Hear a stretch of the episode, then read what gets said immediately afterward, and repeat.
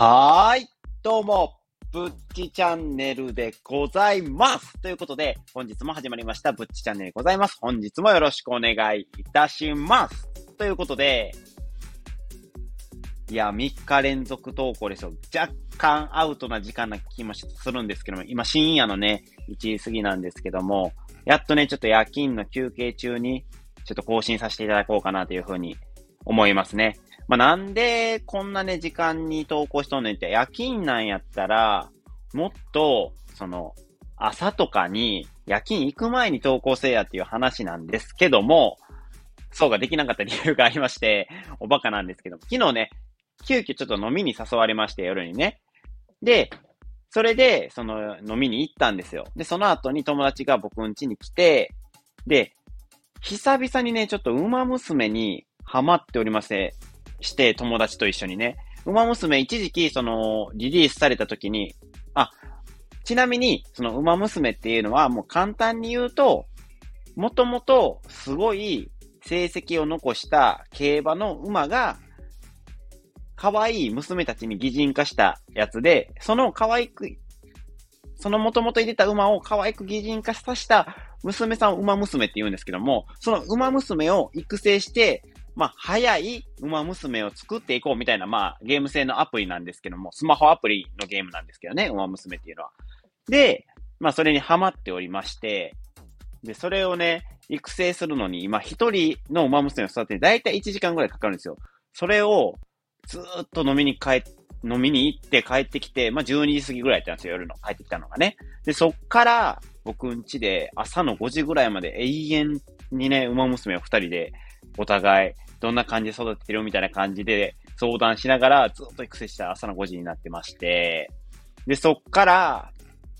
まあ、寝るじゃないですか。寝て、ちょっと昼過ぎに起きて、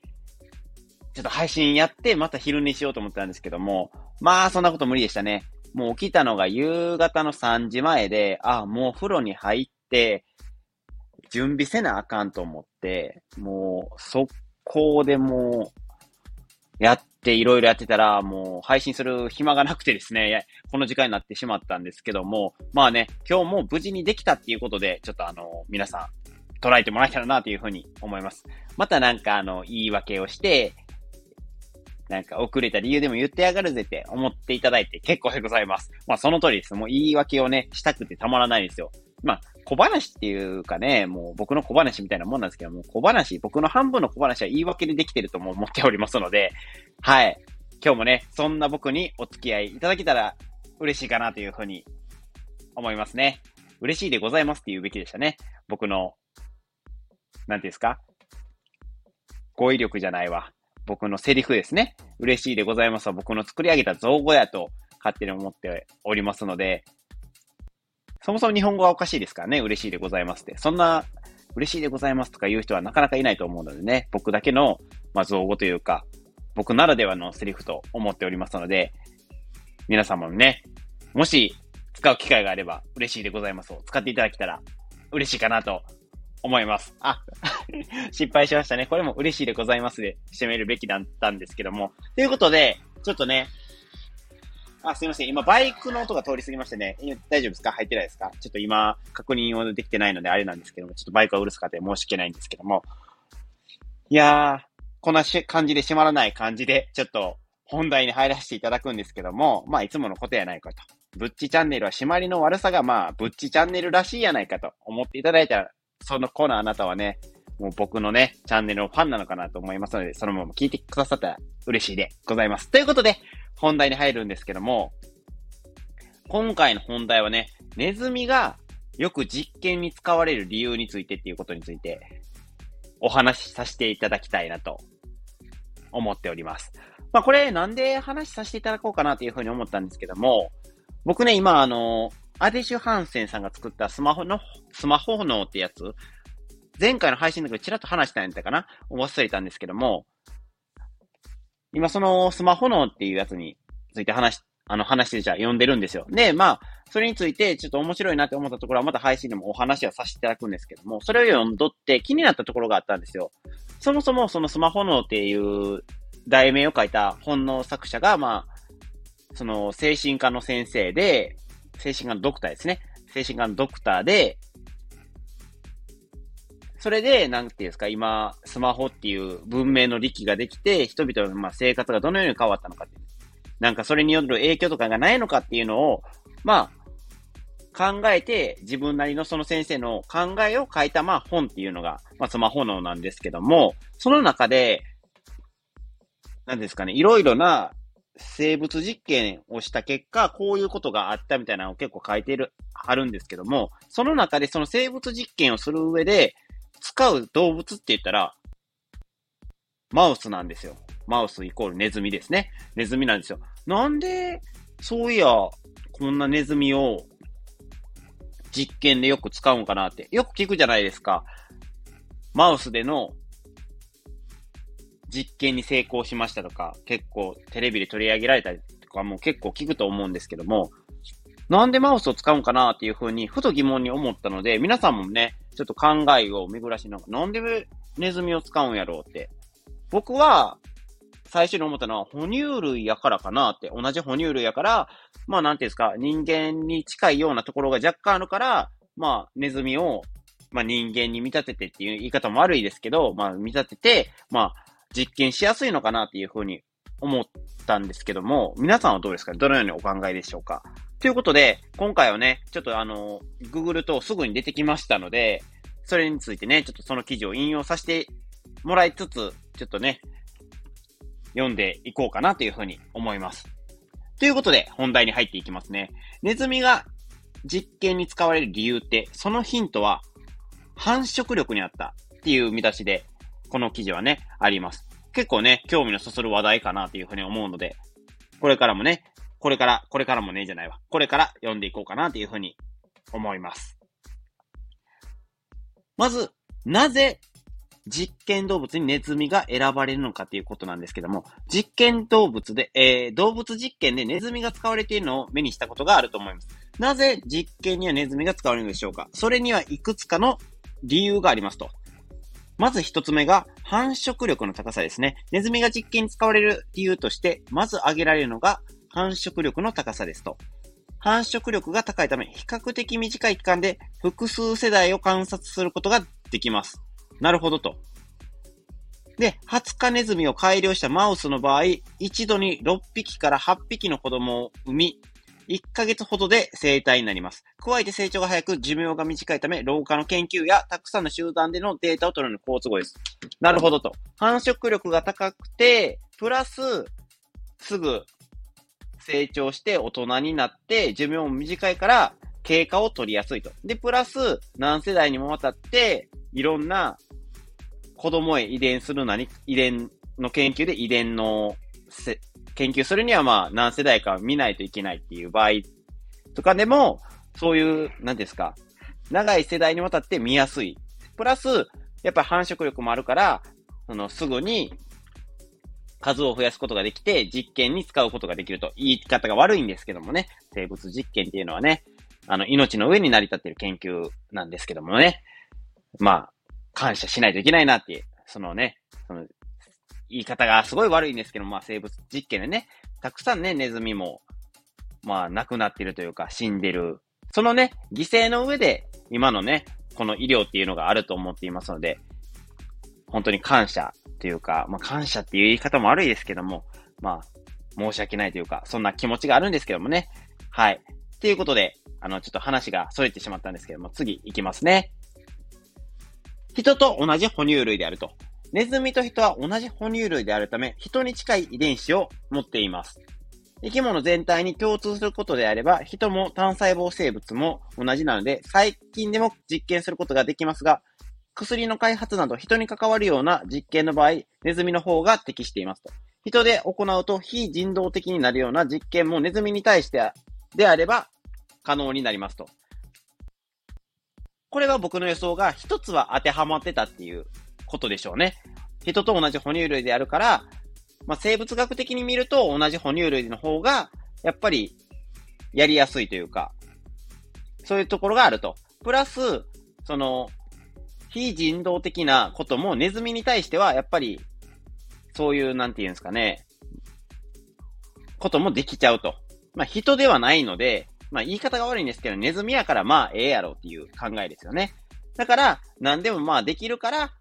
ネズミが比較的選ばやすいと。そういうことですね。で、プラス飼育のしやすさ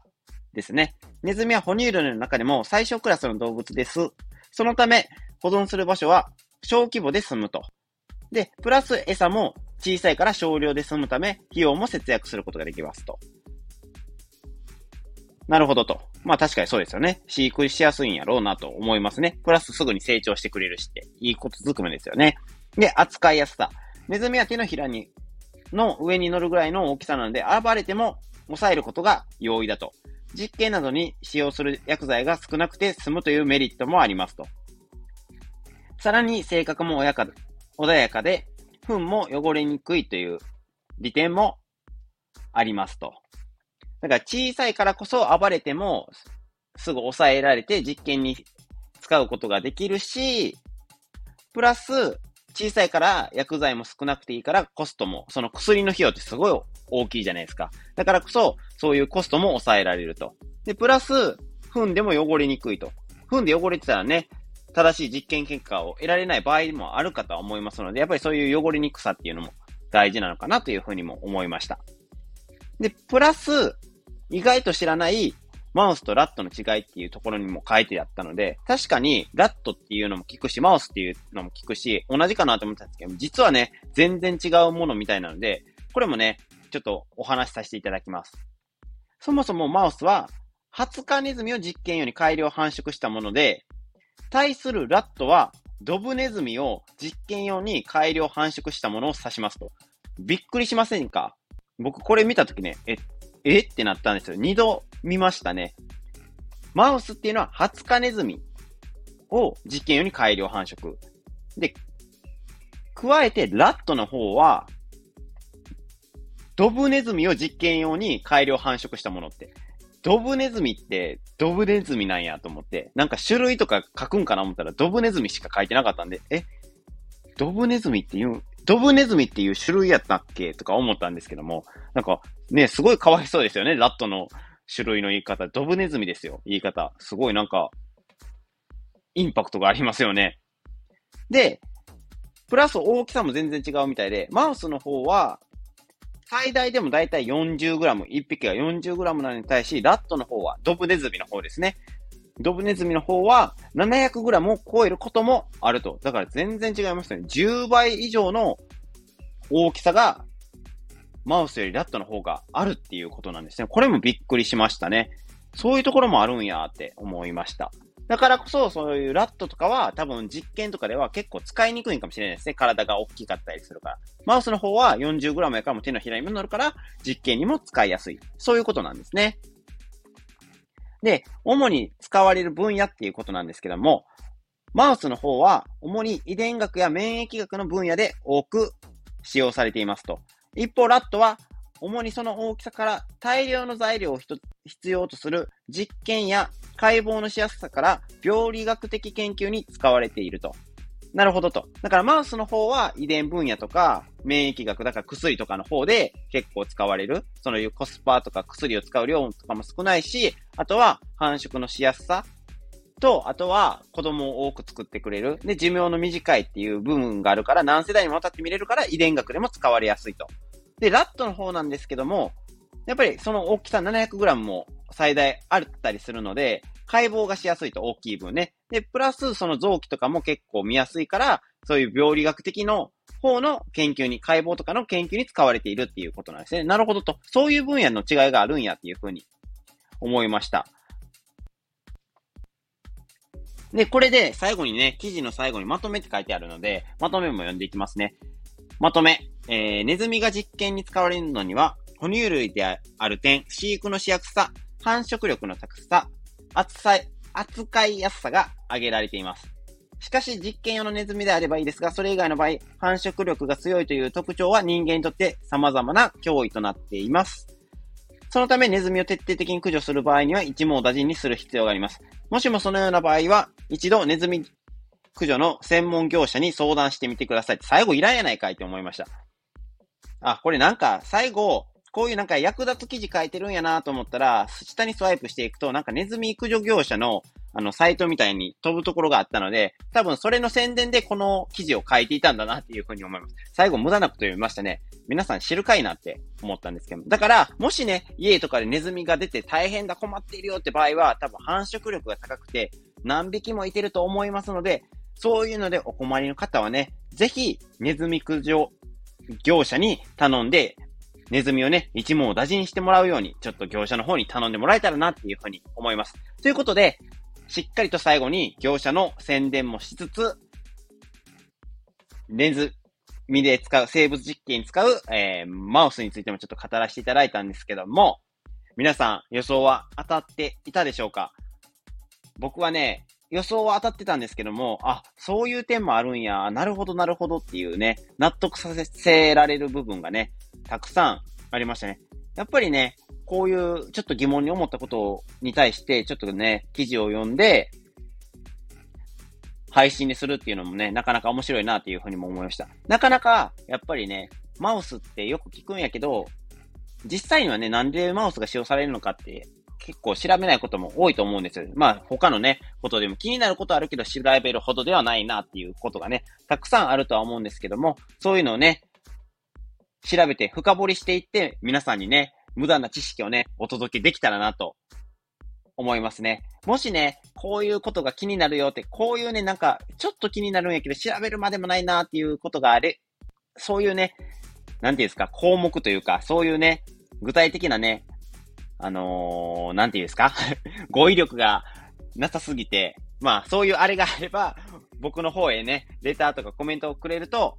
ありがたいかなと、調べさせていただいて、配信でわかりやすくね、ちょっと、説明できてる、できたらなというふうに思いますので、コメントやレターよろしくお願いします。いや、神々で申し訳ないです、今日も。はい。で、最後に、えー、今回の配信に対して、いいねと思ってもらえた方は、いいねと、コメントやレターお待ちしております。そしてね、今回の配信であったりとか、過去の配信を聞いていただいてね、もっと僕の配信を聞きたいよって思っていただいた方はね、ぜひ僕のチャンネルをフォローしていただけると、私ぶっち、非常に嬉しいでございます。ということで、今回はなんか長々とお話しさせていただいたんですけども、